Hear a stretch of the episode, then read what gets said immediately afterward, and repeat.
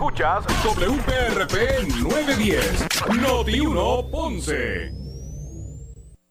Noti 1 no se solidariza necesariamente con las expresiones vertidas en el siguiente programa. Ponce en Caliente es presentado por Muebles por Menos. Son las 12 del mediodía en Ponce y todo el área sur. Todo el área sur. Y la temperatura sigue subiendo. Luis José Moura ya está listo para discutir y analizar los temas del momento con los protagonistas de la noticia. Es hora de escuchar Ponce en Caliente por Notiuno 910. Bueno, saludos a todos y muy buenas tardes. Bienvenidos. Soy Luis José Moura. Este es tu con, este es tu esto es Ponce en caliente. Por aquí por Noti 1, de lunes a viernes a las 12 del mediodía, analizando los temas de interés general en Puerto Rico, aquí siempre eh, relacionando los temas con nuestra eh, con nuestra región. Así que gracias a todos por acompañarnos en la edición de hoy del programa en el programa Ponce en Caliente aquí. Así que gracias a todos y buen provecho a los que están almorzando en este momento, los que se disponen así a hacerlo. Así que hoy vamos a tener un programa interesante. De hecho, eh, el primer tema es guardar relación con lo que es el manejo de la pandemia en Puerto Rico. Y es que, eh, por ejemplo, han, las últimas semanas pues han reflejado un alza en los casos positivos, así que el, el porcentaje de positividad en la isla ha aumentado. De, de, lo que fue hace unas semanas a varias semanas, lo que fue hace varias semanas un 1%, que permitió que se liberara la gran mayoría de las restricciones, eh, pues ya eso, eso se, se, se perdió, esa estaba situación ventajosa se perdió y estamos en el, en el umbral de, del inicio nuevamente de, de restricciones. Y es que el, la, comunidad, la comunidad científica entiende que un 3% de positividad ya es un número para, ¿verdad? de alerta y comenzar a, comenzar a evaluar los prot protocolos más, más estrictos. En un estado de situación que el porcentaje de, de positividad sea 3%. Pero ya Puerto Rico pasó eso. Después que había controlado bastante, cuando parecía que ya habíamos encontrado la fórmula perfecta para comenzar a, sacar de, de, protagonista de nuestras vidas el COVID, ¿verdad? Eh, pues, pues ya hemos perdido mucho terreno que habíamos ganado. Ya no estamos en ese por ciento, ese 1% de positividad. Ya estamos de regreso a un 4.6. Eh, el Departamento de Salud del Gobierno de Puerto Rico había establecido, se había puesto como marco de referencia que el llegar a un 5% de, eh, de positividad eh, pues iba a representar el, el, regreso a las medidas restrictivas. Pues ya estamos en un 4.6, de eso es lo que estamos de eso es lo que estamos hablando. Así que el gobernador interino Omar Marrero dejó la puerta abierta para que el gobierno obligue ante esta situación, el gobierno obligue a ciudadanos a vacunarse contra el COVID-19. Y es que, de acuerdo a palabras del propio secretario Carlos Mellado, eh, hay dos herramientas básicas para poder combatir la pandemia. Uno es el uso de mascarilla y segundo, la vacunación. Pues el gobierno no descarta tal vez implementar eh, mecanismos que, que, obliguen a los ciudadanos que no se han vacunado a vacunarse. Así que vamos a escuchar lo que dijo sobre este particular eh, Marrero. Vamos a ver si vamos a entonces a, a, poder reproducirlo por el otro lado para que ustedes pues, puedan escucharlo de una forma más clara. Así que vamos a ver lo que dijo Mar Marrero sobre esa posibilidad que no se descarta eh, o no la descarta el gobierno de Puerto Rico de eh, obligar a ciudadanos a, a, vacunarse. Vamos, vamos a escuchar. Bueno, la, la, estrategia definitivamente sigue siendo la vacunación, por eso recabamos a todas las personas que todavía no se han vacunado que se vacunen. Eh, así que estaremos esperando el reporte de localización, miraremos las recomendaciones del Departamento de Salud y todo está bajo consideración, incluyendo esa posibilidad, sujeto a lo controversial que, como tú me señalas, pudiese tener. Pero al final del día, yo creo que lo que todos queremos es poder ¿verdad? triunfar en esta batalla contra el COVID. Y para eso tenemos que recabar la cooperación de todos. Si todos ustedes conocen a alguien que no se ha vacunado y tiene esta única teoría que todos sabemos que no se sostiene, ¿verdad? Eh, eh, ni bajo la luz del sol, Vamos a recabar la cooperación de todos, particularmente por aquellos menores que todavía no se pueden vacunar. Todavía, particularmente por esos menores que no se pueden vacunar, todos los mayores que se pueden vacunar, que se vacunen, eso incluyendo a todas las edades, particularmente las edades de 20 a 29 años, que en un momento dado seguían siendo ¿verdad? el reto principal que teníamos para incrementar esa vacunación. Solamente quería saber si entendí bien el asunto de la vacunación obligatoria. Usted dijo que el gobierno lo está considerando. Lo que quise decir es que todas las opciones, todas las posibles opciones que pudiesen existir para asegurar que vamos a triunfar en contra de la batalla del COVID están bajo la consideración, incluyendo eso. Bueno, Omar, Marrero eh, recibirá. Omar Marrero está ahora mismo en funciones como gobernador interino tras el viaje del gobernador. Eh, eh, pues Omar Marrero recibirá junto al secretario de Salud las recomendaciones de la coalición científica que se utilizan en la evaluación de política pública para atender la pandemia. Según lo dispuso el gobernador Pedro Pierluisi, es el titular de salud Carlos Mellado quien tomará las determinaciones sobre el particular. Eh, a pesar de que existe un aumento en casos positivos y hospitalizaciones, el doctor Mellado, eh, secretario de Salud, ha reiterado que se debe a personas que no se han vacunado y que se han contagiado con alguna de las variantes del COVID-19 detectadas en la isla. Esa es la razón que ha estipulado el doctor Mellado para, justificar eh, el alza o para ¿verdad? sustentar sus planteamientos. Según el informe, se reportaron 132 casos positivos con prueba molecular y 121 casos positivos con pruebas de antígeno. Actualmente existen 141.905 eh, personas o casos positivos eh, al COVID-19 en la isla. Eh, hay 60 adultos hospitalizados, 26 menores hospitalizados, de los cuales 11 adultos están en ventilador, de esos 60 y 11 que están en ventilador.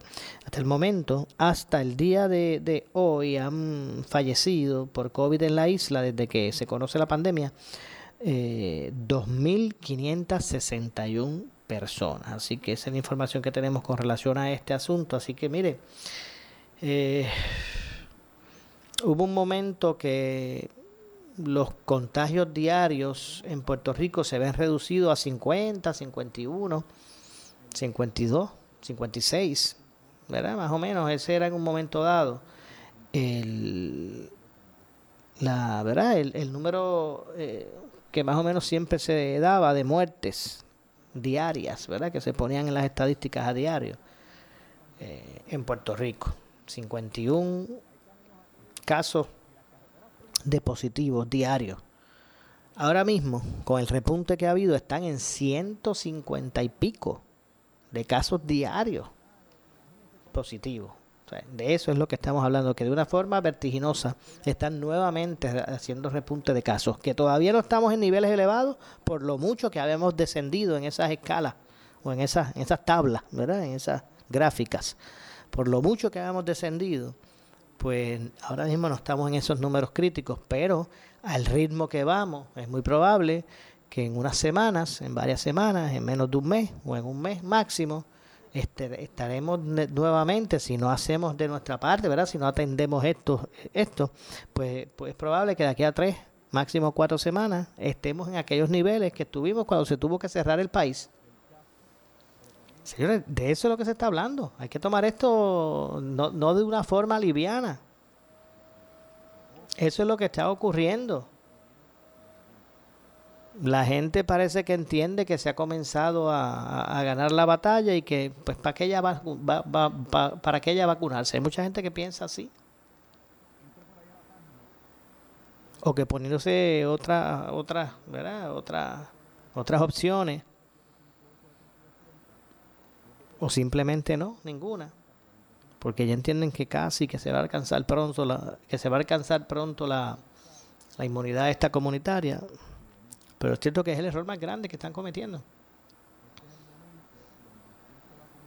Aquí tenemos que ver que esto es una situación pandémica. Esto no es de una situación de seguridad personal. Esto es una cuestión de asunto pandémico que pone en riesgo que hay personas, hay, eh, ¿verdad? Este, poblaciones específicas de, de la sociedad que sus vidas están amenazadas. Y yo le voy a dar el ejemplo, ¿verdad?, que, que, que más debe impactar. Los menores de edad, los niños, de 11 años en adelante, digo, hacia abajo. No hay ninguna aprobación de vacuna para esos niños. Un niño de 11 años.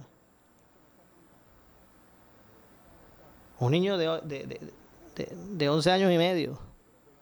De 10, de 9 años. Vamos, de 5 años. Que tienen una vida por delante, pues ellos, ellos no se pueden poner la vacuna. No es que ellos hayan decidido no ponérsela. Porque aunque quieran, no se pueden poner. No está aprobada por la comunidad científica, la FDA, que estas vacunas puedan ser utilizadas en menores de 12 años.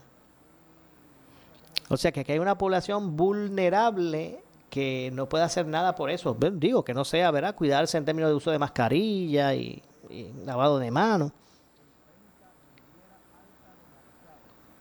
Pues precisamente esa población es la que hay que proteger. ¿Y cómo uno la protege? ¿Cómo uno protege a los niños que no hay vacuna para ellos? Pues vacunándose uno.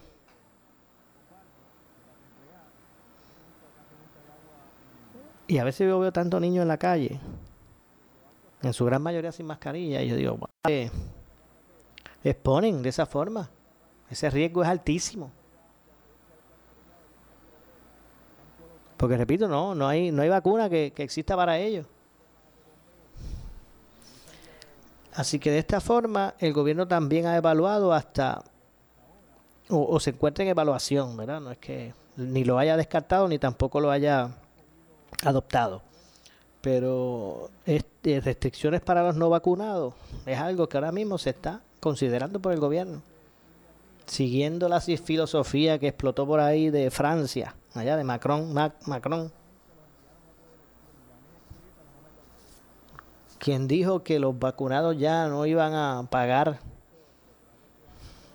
por los que no se han puesto la vacuna y que los vacunados van para afuera, poder asistir a las actividades, a poder salir de la casa. Y los no vacunados van a tener que ir adentro. Pensamiento, ¿verdad? Que tiene varias vertientes. No es, eso no es blanco o negro. Esto tiene sus tonos grises. Eh, y es algo que se está considerando en Puerto Rico.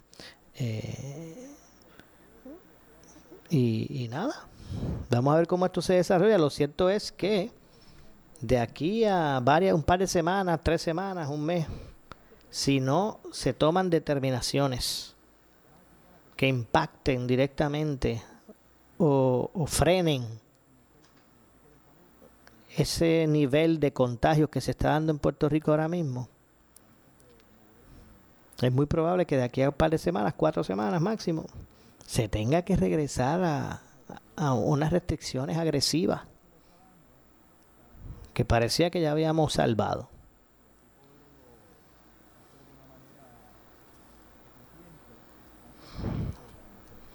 Si usted es responsable, ¿verdad? Con usted mismo. Y, y hágase, hágase su prueba. Ya no, ese es otro asunto. Ya no se están haciendo ni pruebas. Ya la gente no va a hacerse pruebas. Los únicos que se están haciendo pruebas son los no vacunados. Cuando les exigen una prueba negativa para poder asistir a un evento o para poder atender una, una oferta de trabajo.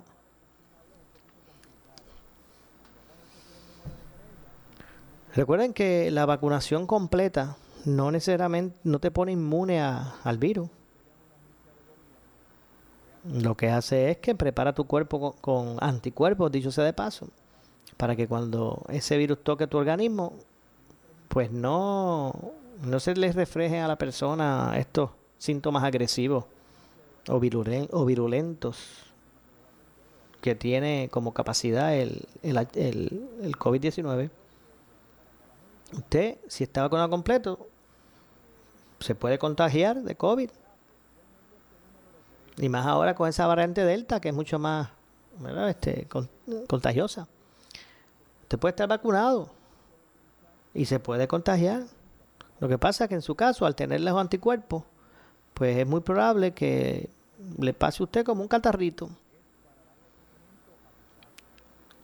O en, alguno, o en algún caso que usted ni cuenta se dé.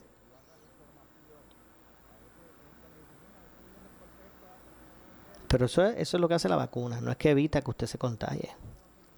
Tampoco evita que usted lo, no lo pueda, no pueda contagiar a otros, porque si usted tiene COVID, aunque esté vacunado, usted igualmente como cualquier otro no vacunado, usted se lo puede pegar a otra persona.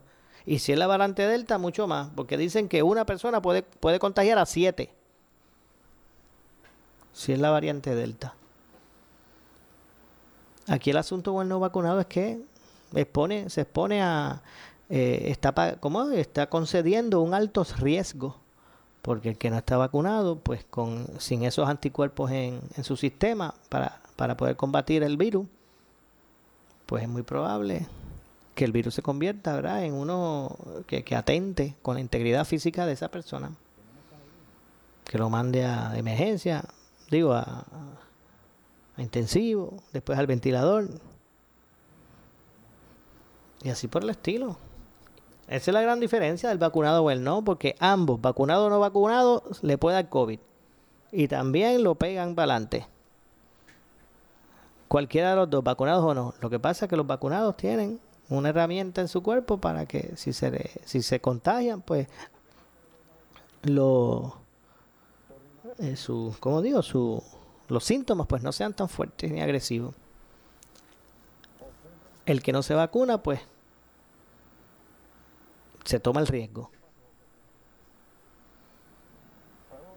Y si es una persona que ya tiene su, su sistema inmunológico comprometido porque tiene un cáncer o un eh, HIV eh, o alguna enfermedad eh, aguda, crónica, terminal, diabetes, por ejemplo.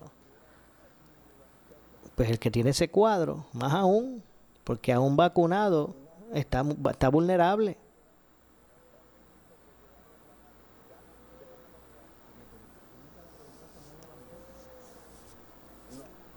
Los comerciantes están en vilo. La verdad que ahora mismo este, eh, le están, ¿verdad? Atentan contra, contra su industria varios asuntos. La pandemia, obviamente. En vela están, está el comercio y específicamente el, mm, eh, pequeño y mediano comerciante. Porque estamos a las puertas de otro cierre. Si esto sigue como va. Cuando ya ellos estaban poco a poco echando pelo, como dice el jefrán. Cuando hace muy pocas semanas recibieron con júbilo el que ya se podía usar el 50% de los salones en los, en negocios gastronómicos, los restaurantes. Pues ahora se está a las puertas de volver a cerrar. No se ha tomado la determinación, pero Ahora, si no se va a tomar la, determinación, ¿cuáles van a ser las medidas? ahora mismo eso revierte en los hombros del secretario de, Salud, doctor Carlos Mellado. Pues mi pregunta es para el doctor Carlos Mellado. Con el panorama ya planteado. Si estamos ya en un 44, digo, en un 4.6.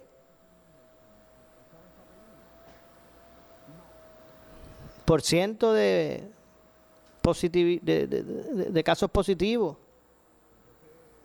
Pues, ¿qué es lo que se va a hacer?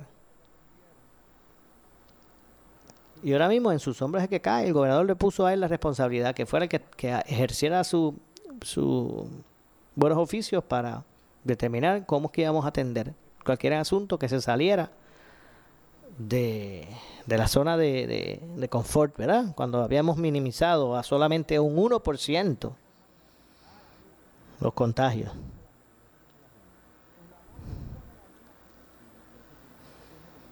Eso no se puede quedar en. No se puede quedar esto en, en no se puede quedar en, en, ¿verdad? en proyecciones. Por otro lado, la comisionada residente de Puerto Rico en Washington, Jennifer González, dijo que está preocupada con la estrategia de obstaculizar, según ella lo categoriza, de la Asamblea Legislativa, legislativa con relación a lo que son los nombramientos del gobernador. Así se expresó eh, Jennifer eh, González, comisionada residente, sobre este particular. Eh, la comisionada se expresó preocupada por lo que ella, repito, calificó como una estrategia de la Asamblea Legislativa para limitar la movilidad del gobierno. Y en ese, en ese asunto, pues vamos a escuchar lo que dijo la comisionada residente de Puerto Rico en Washington sobre este particular. Vamos a escuchar a Jennifer González. Lo voy a decir lo que pasa. A mí me preocupa muchísimo que habiendo estado en gobiernos compartidos, habiendo presidido la Cámara, yo estuve en la Cámara 14 años, uno, uno, ve eh, todo tipo de, de movimientos eh, y yo veo que la Asamblea Legislativa está eh, deteniendo un proceso de evaluación y consentimiento a nombramientos del Ejecutivo como una estrategia de limitar la movilidad del gobierno. Y eso es bien peligroso porque lo que hace es atrasar y frenar el que las ayudas lleguen, el que se puedan tramitar eh, los procesos. ¿Y por qué? Porque cuando un secretario no está confirmado, ¿verdad? Eh, todas sus movidas están eh, a la expectativa de que pudiera ser, pudiera no ser o se, o se pudieran revertir. Y eso es bien peligroso para darle confianza, estabilidad y dirección a un gobierno. Y yo puedo entender, porque yo ejercí ese criterio en la Cámara y colgué nombramientos en la Cámara, pero siempre lo que se hacía era, gobernador, no nos ha dado tiempo para evaluar estos nombramientos porque estamos viendo X y cosas, retírelo y los vamos a, volver a, procesar. Y eso, el gobernador, tengo que decir, el gobernador ha sido eh, más que magnánimo en escuchar esas peticiones del, del legislativo, retirar nombramientos y resometer. Una cosa es eso y otra cosa es cuando tú tienes personas que están probas, que han sido nombrados y han sido confirmados para puestos previos que han pasado por el crisol público, como el caso de, del eh, ingeniero Larry Selhame, como el caso de, Omar Marrero, como es el caso de otros profesionales, y no, voy a entrar aquí Con, una lista, eh, ¿cuánto tiempo estuvimos para que confirmaran al secretario de Salud en medio de una pandemia, en medio de una crisis? par de meses, y si no es porque hay un llamado público de la gente, eh, no se confirma. Y yo creo que hay unas prioridades que la Asamblea Legislativa debe atender. Ciertamente el secretario de Estado es una de ellas. Dios mediante, aquí no va a pasar nada, el gobernador va a seguir ejerciendo su, su, término, pero son puestos que no son de poca monta. Estamos hablando del secretario de Estado en Puerto Rico. Y eso debería impartirle a la Asamblea Legislativa eh, un grado de responsabilidad y de, y de manejarlo a la mayor, eh, a la mayor eh, celeridad posible. Y yo no veo esa disposición, no, no estoy viendo ese, ese trabajo. Y vuelvo a les digo, la Asamblea Legislativa puede diferir de los nominados pero no debemos olvidar que el poder del Ejecutivo es de nominación. La nominación no la hace la legislatura, la nominación la hace el Ejecutivo. El, legislativo solamente consiente y aconseja. Y ellos pueden aconsejar al gobernador que no lo quieren, pero el gobernador puede decirle, ese es mi candidato y es la persona que va a ejecutar mi política pública. Que en este caso, si estuviéramos hablando de una persona que es nueva, que no se sabe de su vida pasada, pero un funcionario que ha estado confirmado, ¿cuándo fue que te confirmaron a ti el DACO? 2012. 2012, gracias. Este, casi nueve años de, funcionario eh, público, me parece que ya con la experiencia del ingeniero Larry Selhammer, eh, que yo creo que si se hace una encuesta en la calle, Larry saca las mejores notas eh, de, de funcionario y fue víctima de, un chantaje político, ¿verdad? Y, de unas prebendas ahí en la legislatura. Yo creo que eso no es lo que el pueblo de Puerto Rico espera. Y estamos empezando un cuatrenio. Eh, que, vamos a estar con estos nombramientos hasta el final del cuatrenio en el toma y dame. Eso es muy peligroso eh, porque evidentemente eh, llama a, a, tratar de obstaculizar, y, uso la palabra obstaculizar, la, la obra del gobernador. Bueno, para Jennifer González, el nombramiento del secretario de Estado es importante, por lo que espera que la próxima sesión legislativa su nombramiento sea atendido.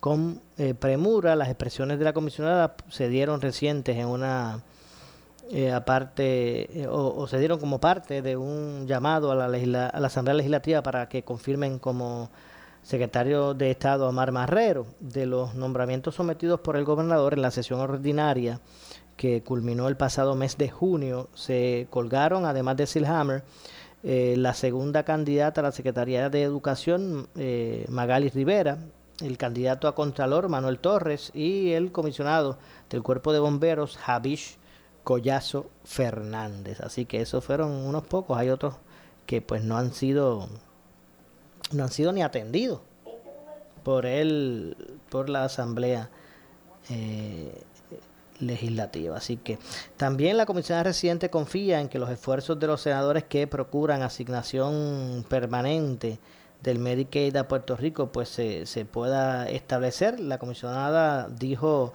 que el futuro del acuerdo bipartita que garantizaría 3 mil millones de dólares anuales eh, por cinco años en fondos de Medicaid dependerá de lo que ocurra en el Senado de los Estados Unidos. Eh, vamos a escuchar las expresiones de Jennifer González sobre este tema. Vamos a escuchar eh, en este momento a la comisionada residente este miércoles. Vamos a hacer algo, vamos, vamos a ir a la pausa, porque tengo que ir a la pausa, y entonces regresamos con esta, esta reacción. Eh, soy Luis José Moura, esto es Ponce en Caliente. Lo que hacemos es que pausamos y regresamos con más.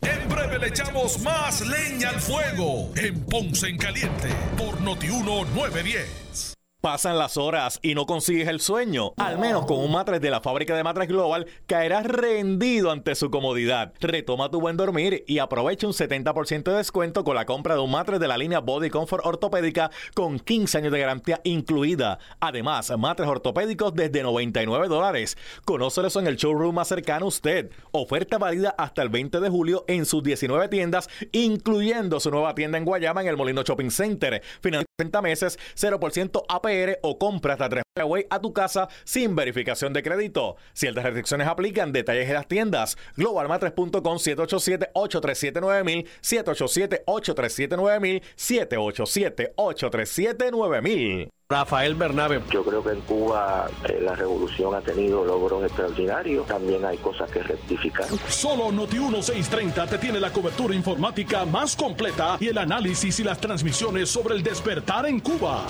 Somos Noti 1630. Primera fiscalizando. Una estación de Uno Radio Group en alianza con iHeartMedia. Mírela, písela, tóquela. Para saber que no es natural, tiene que morderla. Artifigrama de grama mía. Si llama a un instalador, exíjale Artifigrama de grama mía. Usted no solamente merece el mejor servicio, usted se merece el mejor producto. Artifigrama de grama mía. Cualidades en nuestra grama que otras no poseen. Grama mía. Sirviendo a Puerto Rico por más de 45 años. 787-843-6246. 843-6246.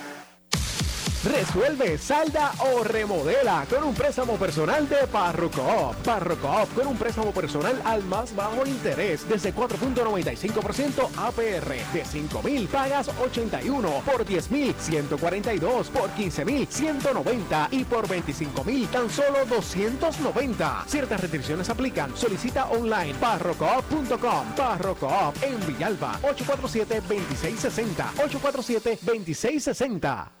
La nueva sala de emergencias y CDT de Primary Medical Center les anuncia que estará obsequiando 20% de descuento de la Gran Vía a las personas que lleguen a vacunarse del 7 de julio al 31 de agosto 2021 a la clínica de vacunación contra el COVID-19 en Plaza del Caribe en el segundo nivel al lado del JCPenney en el horario de 10 a.m. a 7 p.m. Sin cita previa, contamos con las vacunas Pfizer y Moderna para la población de 12 años en adelante. Para más información te puedes comunicar al 787-492-3199 o al 787-492-3197. Vacúnate ya. ¿Qué buscas? Muebles en seres o matrices. Muebles por menos lo tiene. Sin necesidad de crédito y con pagos mensuales bajísimos. Una gran cantidad de mercancía lista para entrega inmediata. Gabinetes en PVC, alacenas y barras para que tu cocina se vea nítida. Además, salas, cuartos y comedores. A precios que le gustan a tu bolsillo. Échale un vistazo a lo nuevo en Muebles por Menos. Salinas Villalba y Ponce. Carretera 14 frente al cementerio. Visita su página de internet. Por su calidad de servicio. Por su conveniente horario. Así es el Laboratorio Clínico Profesional Emanuel, siempre brindándote un servicio de excelencia con tecnología precisa y avanzada para un resultado confiable. Un laboratorio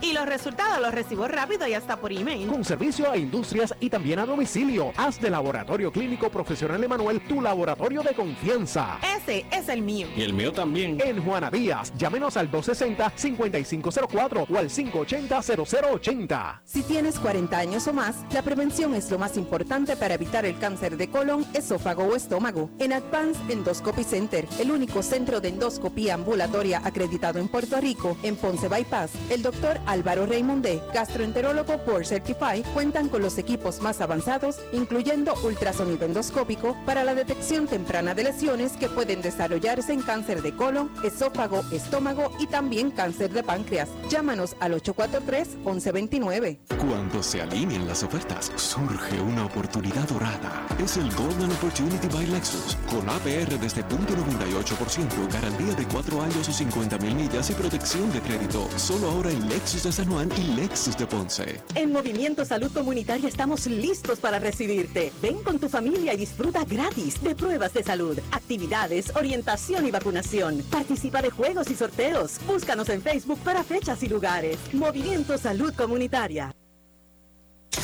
Somos Noti 1630. Noti 1630. Primera fiscalizando. Noti 1630 presenta un resumen de las noticias que están impactando a Puerto Rico ahora.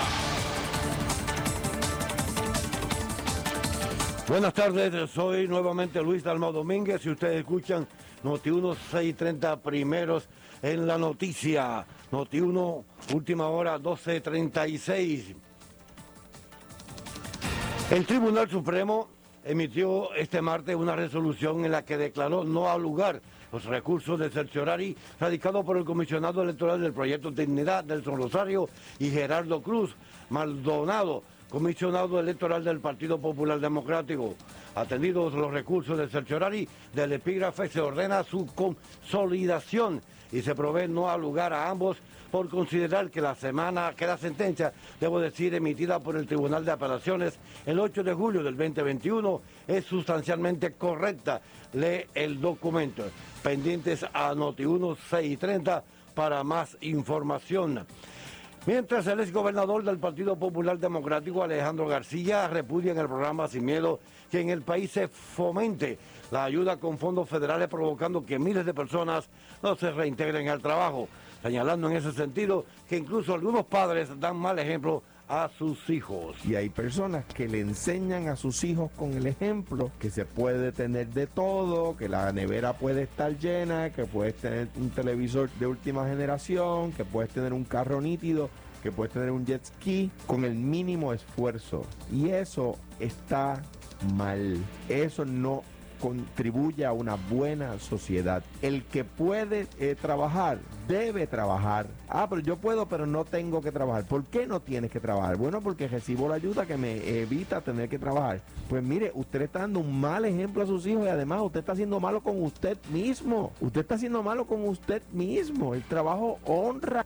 El trabajo honra. Y si yo mañana encuentro una persona, si mañana yo decido que alguien va a hacer lo de los plátanos por mí, es para coger los martes para hacer otra cosa más. No es para irme a descansar a casa. O sea, llegará la época donde yo tenga que descansar, pero que, nosotros como país fomentemos que la gente se quede en la casa. Son las cosas, mira, son las cosas que hay que decir que nadie quiere o que poca gente quiere que uno diga. Dicen, no, que porque tú no te postulas otra vez. Pues, ¿para qué? Porque para que si digo la, la, la, verdad se enojen otra vez. Que no quieren, no quieren que uno diga la verdad, la verdad, que el político diga la verdad. Mire, si el gobernador se para allí en Fortaleza, ese fue el, el gobernador interino Omar Marrero, se para y dice, no, mire, no, no. El que cogió a los chavos del PUA para comprarse un televisor, lo lamento, ese ya no tiene más ayuda.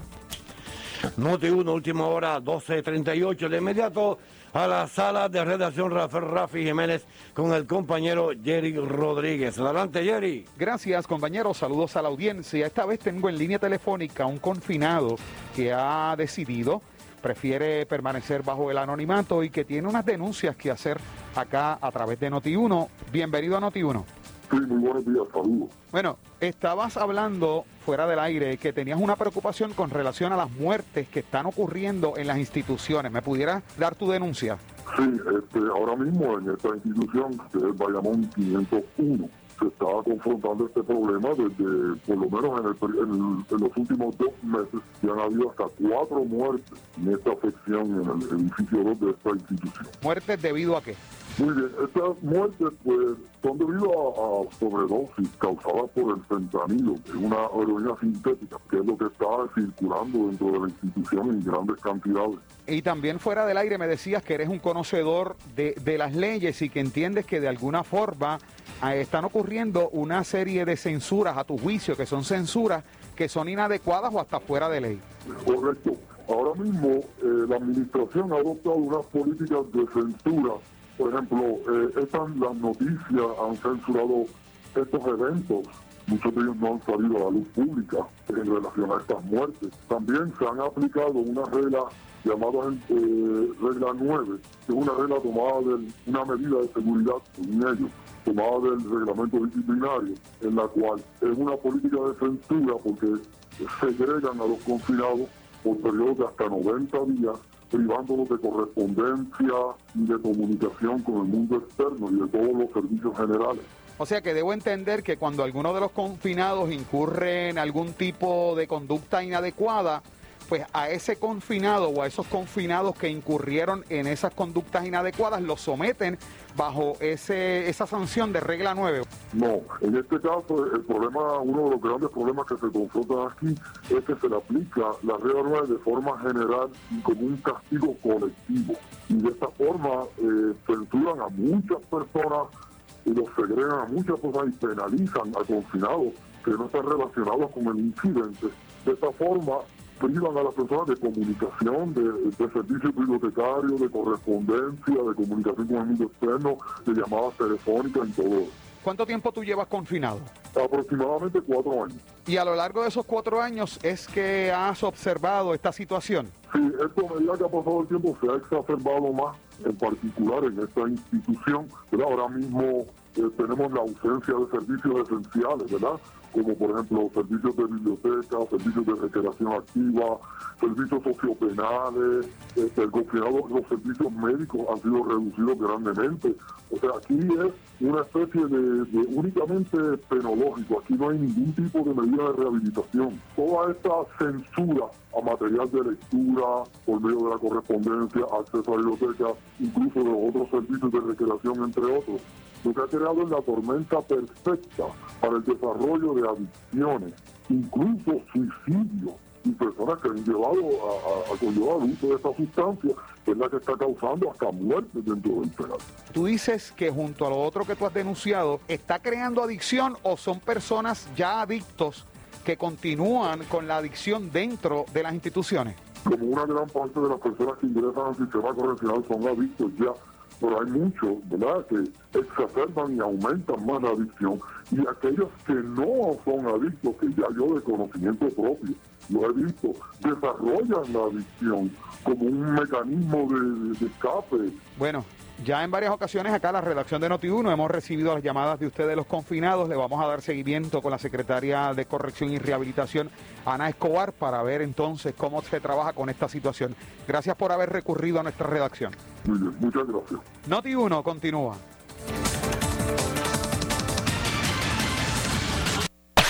En breve le echamos más leña al fuego en Ponce en Caliente por Notiuno 910. Pasan las horas y no consigues el sueño. Al menos con un matres de la fábrica de matres Global caerás rendido ante su comodidad. Retoma tu buen dormir y aprovecha un 70% de descuento con la compra de un matres de la línea Body Comfort ortopédica con 15 años de garantía incluida. Además, matres ortopédicos desde 99 dólares. Conócelos en el showroom más cercano a usted. Oferta válida hasta el 20 de julio en sus 19 tiendas, incluyendo su nueva tienda en Guayama en el Molino Shopping Center. Financiamiento disponible hasta 60 meses 0% APR o compra hasta 3 mil dólares y llévate la mercancía en layaway a tu casa sin verificación de crédito. Ciertas restricciones aplican, detalles en las tiendas. Globalmatres.com 787-837-9000, 787-837-9000, 787-837-9000.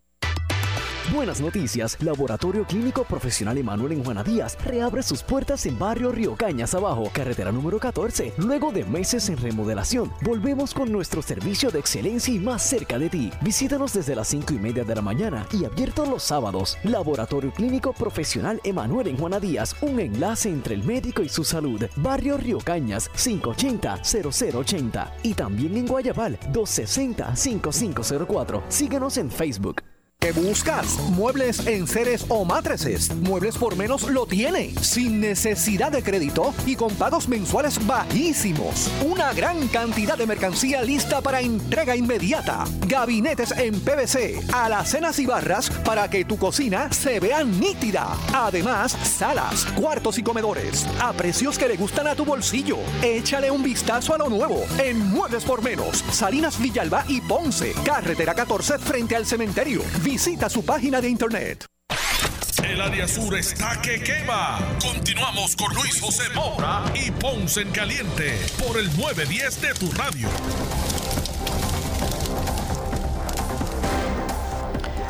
Bueno, estamos de regreso. Estamos de regreso. Soy Luis José Moura. Esto es Ponce en Caliente. Vamos a escuchar eh, lo que dijo el gobernador interino Omar Marrero, lo que expresó la comisionada residente Jennifer González en las recientes expresiones públicas que tienen que ver con los temas de interés, comenzando con este esto de los nuevos contagios eh, de pandemia. Vamos a escuchar. Quería preguntarle sobre, usted habló bien brevemente sobre el aumento en los casos. Lo cierto es que está aumentando la positividad en 4.4, están aumentando las hospitalizaciones.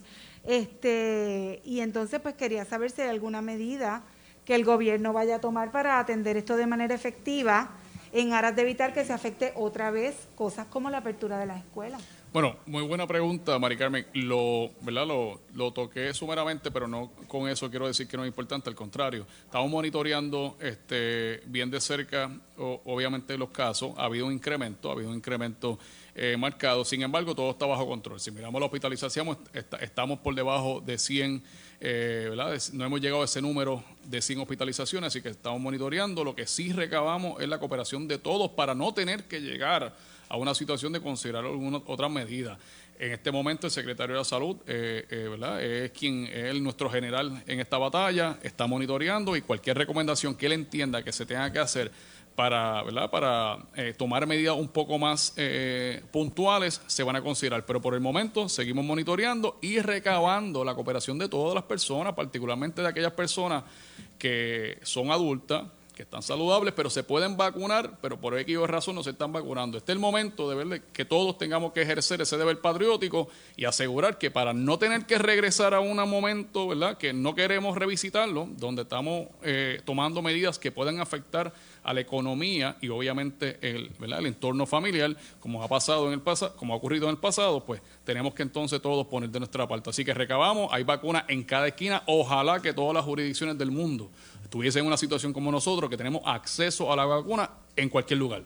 Vemos como otros lugares, otros países están recibiendo su Premoras 12 ahora, mientras Puerto Rico hemos tenido ¿verdad? un adelanto marcado y es por eso que podemos decir que hemos eh, tomado eh, la rienda y estamos en control de esta situación. Así que por el momento seguimos monitoreando. Noticel. Buenas tardes. Eh, yo tengo varias preguntas. Quiero retomar el tema de Mari Carmen. Mañana se reúne la coalición científica y quiero entender la cosa procesal. Como el gobernador está de viaje y no me queda claro dónde está, ¿usted va a ser la persona que reciba las recomendaciones de la coalición científica? ¿Y qué se espera? La coalición científica planteó concretamente que el, el punto de corte era el 5% de positividad. Si bien es cierto que se toman en cuenta otros factores, al ritmo que vamos es probable que mañana alcancemos el 5% de, de positividad. Cintia, no me, tú me conoces, no me gusta especular y no voy a comenzar ahora. Nosotros estamos monitoreando todo esto de cerca. Así que en ese sentido, el gobernador, antes ¿verdad? De, dejarme como gobernador interino, ya había tomado la decisión de darle las riendas de este proceso al secretario de Salud. Así que en ese sentido, ese secretario de Salud ¿verdad? que está encargado y responsable y que ha hecho una labor encomiable, un trabajo incansable con su equipo de asegurar que estemos en una posición de decir que estamos en control. Si eso cambiase o si la situación donde podemos ver que no se está eh, eh, eh, controlando ese, incremento, pues vamos a ver las recomendaciones y el secretario de Salud hará las recomendaciones del gobernador y tomaremos cartas sobre el asunto. Pero por el momento seguimos monitoreando. Tengo una pregunta que es un tema relacionado. No sé si está ya ante la consideración del gobernador el proyecto de la moratoria criolla. Y quería, fue uno de los proyectos que se aprobó a finales de, de- bueno, que es- establece unos procesos para declarar una moratoria en caso de desastre, pero a nivel de, Puerto Rico.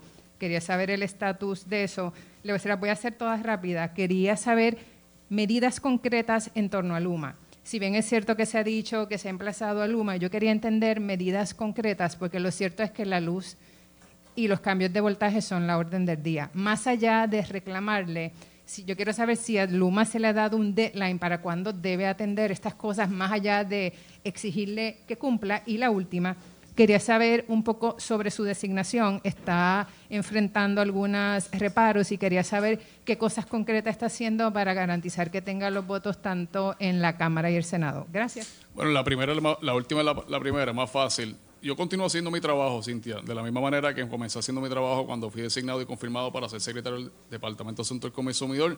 Aquel que me conoció desde ese momento y me conoce el momento ahora sabe que, eh, aunque parezca que no tenemos la misma ener- energía, seguimos trabajando con el mismo ahínco ¿verdad? y el mismo compromiso eh, con nuestro Puerto Rico.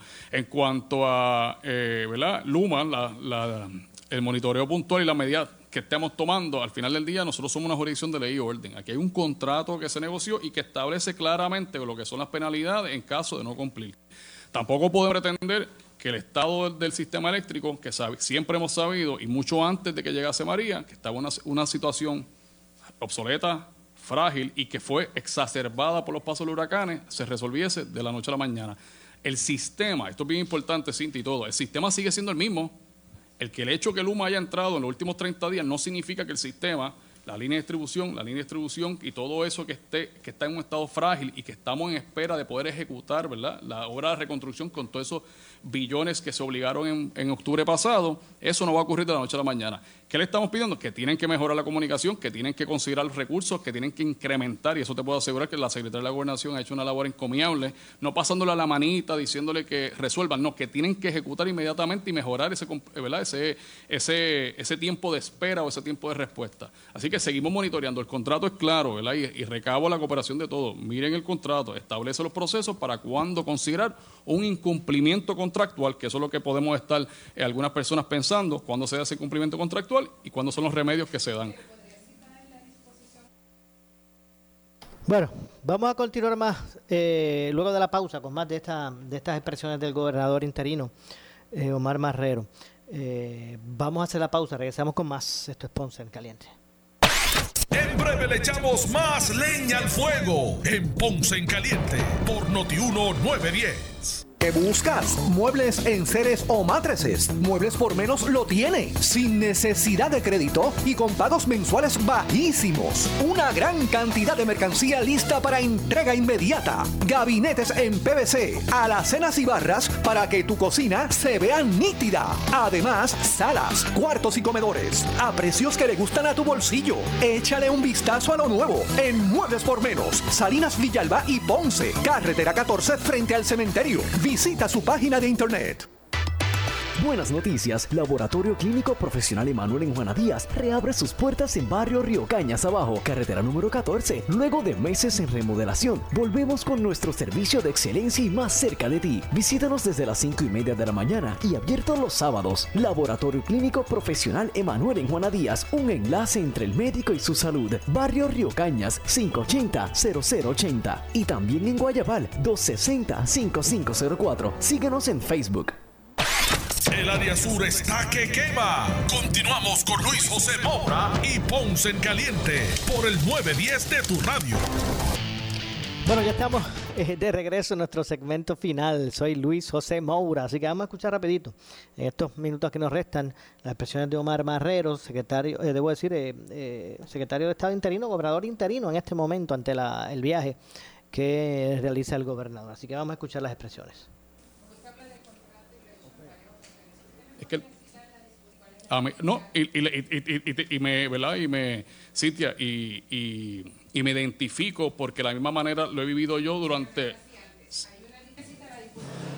El contrato dice, en la sección de terminación, te dice establece el proceso claramente del proceso de cancelación. Pero más que un estado de pánico, que no está, porque los números que estamos hablando de, de personas sin servicio está todavía por debajo de los 5.000 personas. No, neces- no necesariamente, Cintia. Yo creo que puede haber un disloque en un sector de las personas que no necesariamente le agradan la idea, le agradan el concepto, el proyecto y la política pública y tratan de buscar cualquier ¿verdad? Eh, eh, asunto, cualquier argumento para tratar de reclamar que eh, el proceso tiene que ocurrir de otra manera. Yo creo que todos confiamos que necesitamos un sistema eléctrico robusto, eficiente y más importante que sea para beneficio de la gente, los 1.3 millones de consumidores de energía eléctrica. Y eso no se va a dar de la noche a la mañana. La transformación de energía eléctrica tiene tres pilares y siempre lo hemos mencionado. La transformación del sistema, la reconstrucción con los fondos federales y obviamente la reestructuración de la deuda. Si no atendemos las tres piezas, eso no se va a poder atender. Y pensar que vamos a tener una solución ¿verdad? Eh, de la noche a la mañana o pensar que todos los, ¿verdad? todo el servicio pésimo que ha dado la Autoridad de Energía Eléctrica por 80 años se va a resolver de la noche a la mañana, creo que sería totalmente ilusorio. Ciertamente hay un contrato que requiere que ellos mejoren ese sistema y tienen que cumplir con ello. Estamos fiscalizando para lograr. En cuanto a tu primera pregunta, verifico el estatus del proyecto legislativo porque la realidad es que no sé en qué etapa está, pero nos, co- no- nos- nos comunicamos contigo. Alex Fernández de Noticel. Eh, perdóname, de Cyber. Cintia es de Noticias. Nada, lo que quería saber básicamente que la- a la comisionada cómo va lo del acuerdo del Medicaid, esto, cuándo se podría radicar, etcétera, etcétera, cómo va ese proceso. Para Ya el proyecto se radicó, se aprobó el jueves pasado en el subcomité de Energía y Comercio. Este miércoles se aprueba en el comité en pleno, lo que se llama el markup, eh, y debe estar bajando a votación en el floor de la Cámara la semana que viene. Es importante que este acuerdo, porque mucho se ha hablado de esto aquí, y yo creo que es importante que se- tengamos los datos. A septiembre 30 de este año culmina la asignación vigente de Medicaid que se logró por dos años. Eh, Puerto Rico, al ser un territorio, tiene un tope de financiamiento federal de 55 centavos por dólar, lo que se le conoce como el FMAP, el, Federal Matching Share eh, correspondiente. Eh, si nosotros fuera, y esto pasa con todos los territorios, si nosotros fuéramos un estado, se utilizaría el ingreso per cápita de la jurisdicción. Que Bueno, lamentablemente se nos ha acabado el tiempo. Yo regreso mañana con más. Soy Luis, soy Luis José Moura. Esto es Ponce en Caliente. Usted, amigo, amiga, que me escucha, no se retire porque tras la pausa, ante la justicia. Ponce en Caliente fue traído a ustedes por Muebles por Menos. Escuchas WPRP 910, Noti 1 Ponce. Noti 1 no se solidariza necesariamente con las expresiones vertidas en el siguiente programa.